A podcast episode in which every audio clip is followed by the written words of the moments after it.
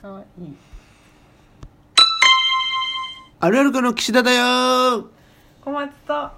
ふみじゅんふみじゅんでーすうるせえなバカ野郎うるせえなバカ野郎俺がやるとたけしになっちゃううるせえなえ今ふみちゃんご飯食べてるのに急に始めるから何かなと思ってうん何じゃあ僕一人で喋ろう昔昔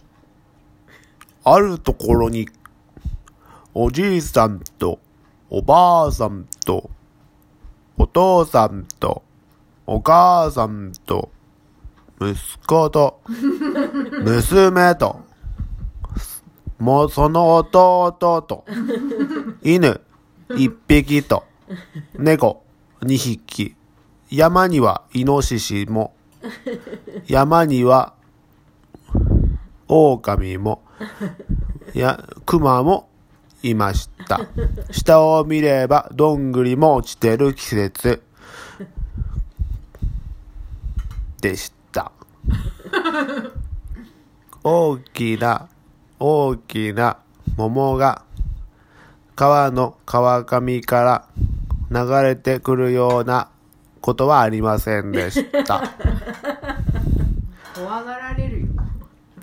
怖がられて何の話な最の後そのまで聞昔いてくれ話なはくなっ金太郎という力持ちが山で相撲を取ったりもしませんで した。しないのかいおむすびもすごいツッコミ上手転んだりはしませんでししなたい。のかい海辺で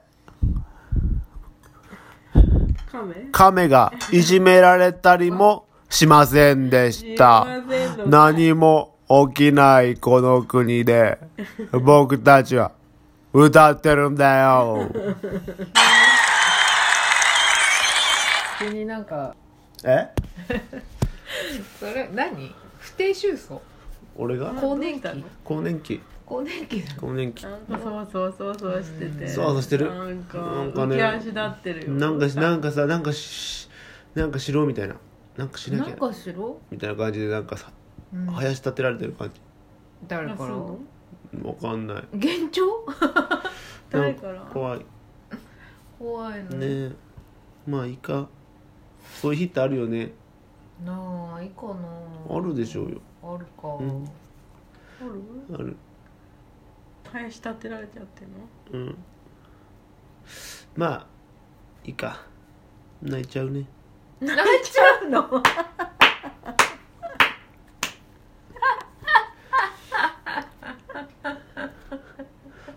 なんで泣いちゃうのよえっと昔話で好きなやつある昔話、うんよくお父さんが寝る前に話してくれたのは大丈桃夫太郎あもうああ大丈も夫うだね大丈夫だ った奈々ちゃんのお父さんもちょっとあのすごいあのなんてなんてそういうのなんていうのボキャブラリーが豊富だしユーモアがすごいからさまざまな改変を加えた桃太郎なのかなと思ってそ今うそうそういろいろなパターンの桃太郎だったよへそうそうななんか覚えてる絵本とかある絵本は隣の席の増田君、ああえ増田君そう山田君こ増田君あ恐竜みたいなそう子そうでしょそうそうなんか知らない絵本の中では、うんあのお前お前なお前なみたいな感じで、うん隣の席に増田君っていう男の子がいるんだけど、うんその男の子はけ怪獣として描かれるのそう意地悪だから意地悪だかおらーだからそのこの線からこっち来んなよみたいよなくはみ出たらぶつぞみたいな感じで、そんでその女の子うは、んあのから見た世界は怪獣なのよ、その男の子は、人間なんだけど、うんそれでずっと怪獣として描かれるんだけど最後に喧嘩して仲直りしたシーンで初めて人間の男の子としそうて、描かれるえーと今度よ図書館行って読んでみよう、うん、すごいね多分大好きだっ絶た対おると思うなんかあの時計の中に隠れてる豚なんだっけあれ何それそういう本を読んでたな隣の時計の中とかいろんなとこに隠れるの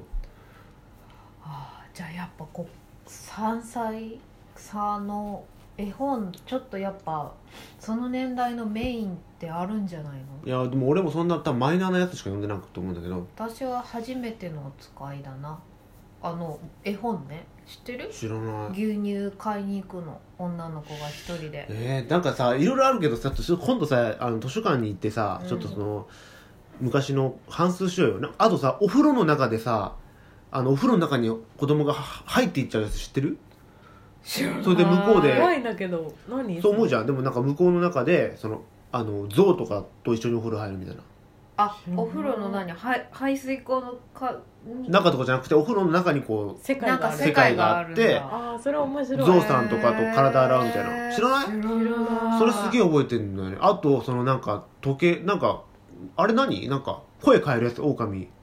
声あああ七人のこ小ヤギ、あーそれは夢だよね、うん声変えるやつえ片栗粉みたいなの食べてそうそうそうあ私知らない7そ匹のれ小ヤギ片栗粉じゃないっけそうそうそうそうなんか声変えるのよ声変えて、オうんそオのカミがそうぶ三匹の子豚じゃなくてなんかヤギだっけヤギ7匹の子ヤギがみたいないる家にあのオオカ訪ねミてくがるやってきてオオカミはその7匹の子ヤギを食べたいのようんだけどそのヤギたちが、うんあの絶対にねお家を開けちゃダメだよって言われそうだそうだるのよ親にうんだから絶対開けないんだけど、うんそしたらそのオオカミはいろいろ知恵を使って、うん私はうんあのヤギだからうん入れておくれっていうので、自分の声を変え変えたりとかしてそしたらそのヤギたちを言うの子ヤギたちはそんなね汚い声ひどい汚いっていうかそんな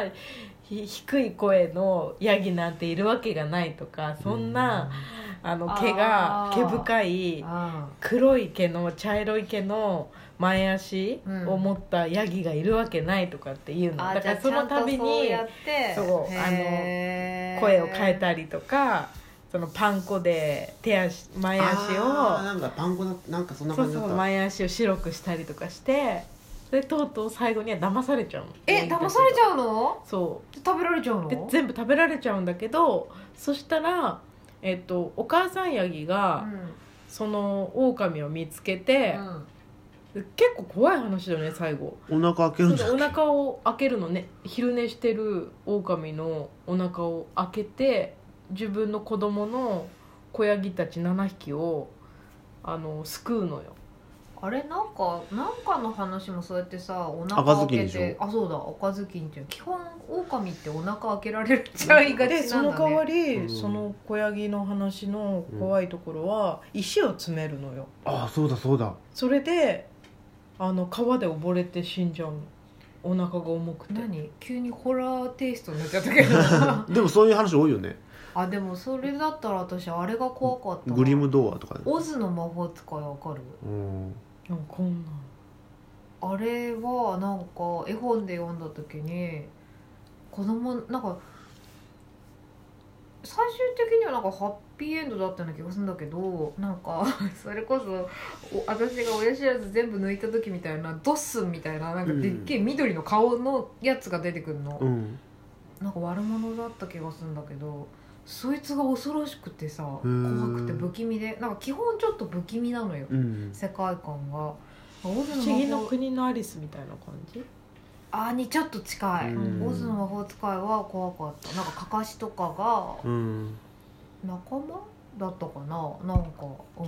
今思えばさその多分相当着色されてるけどさ当時はもっと怖かったんだろうね怖かったと思うだって今は昔のディズニーのさシンデレラとかみたいな結構怖いもんねだって何年か前にブームになったじゃん本当に怖いグリムド本当は怖いグリムあー童そう話シリーズ大人向けのやつ、うんうんなんか落語とかもさ、うんその人人によってそのオチをさ変えるとか言うじゃん、うんあれも全然やっぱ今風になってたりとかするのって、うんそういう楽しみ方があるんだだからこの人のこのこの人が話す時のこの話が好きそとうそうそうそうかそうやって分かれるんだろうねこの図書館行って探そうなんかね俺ずっと覚えててどんな話だったかもう一回見たいんだけどなんか夫婦がなんか家に住んでてうんちょっと大きめの、なんかある日ねお母さんが家のものを全部片付けるの綺麗に捨てちゃうってこと捨てないんだけどそれで物がどこにあるか分かんなくなるっていうで鳥とかもいなくなってうん全部片付けちゃうみたいな話があってそう自分の実話じゃなく て絵ま本あ俺も汚いけどサスペンスだよねでもなんかどなんかうまいことできた話でなんかお父さんが探すんだけどあれはどこだっけみたいなうんあれはあそこだよとかって言うと鳥とかもなんかペットとかもいなくなっちゃってえそれもなんか片付けられちゃうみたいなでお父さんはそれで怒ったりしないんだうーんそこまで自分覚えてないで片付けようみたいな話だと思うんだけどああそういうこと多分自分で自分のものあーは教育目的的に片付けようみたいいな感じなのかわかんないけ片付けないどとこうなっち子ゃうぞ供心にでもすごいそれが残ってるからへーそれとあとなんか子供二人をがいてなんか怖い森があってあれじゃないのパンくず置いてくやつじゃないの違う怖い森があってそこをなんか二人で歩くんだけど、うん怖いいろんなものがその怖いものに見えるんだけど、なんかお父さんが変装して怖がらせてるみたいなお父さんお父さん なんでわかんない勇気をつけたかったのかしらなんだなんかどういう話だったかなちょっとまたそれも探そうなんていう本だろへうーそれなんかねそれで最後なんかうんあわかんないの見てる人は、うんそれはお父さんなのか、うんでもなんか最後お父なんかそのお化けのズボンが破れてて中からトランクスが見えてるの、あじゃあお父さんで見てる人はお父さんんだって思うんだけど子供頃にはこれは本当にお父さんなのかなって思うんだけど、へでー怪しむ気持ちがあるのへーなんかすげえその本も覚えてるな、へー面白いねすげえあくびしてるね じゃあ今度その本を探してみましょ探してみましうょもうしご存知の方いたらお便りくだ さいはいでは今回の収録はここまであるあるかのふみちゅんと小松と岸田だよじゃあねーロングブレス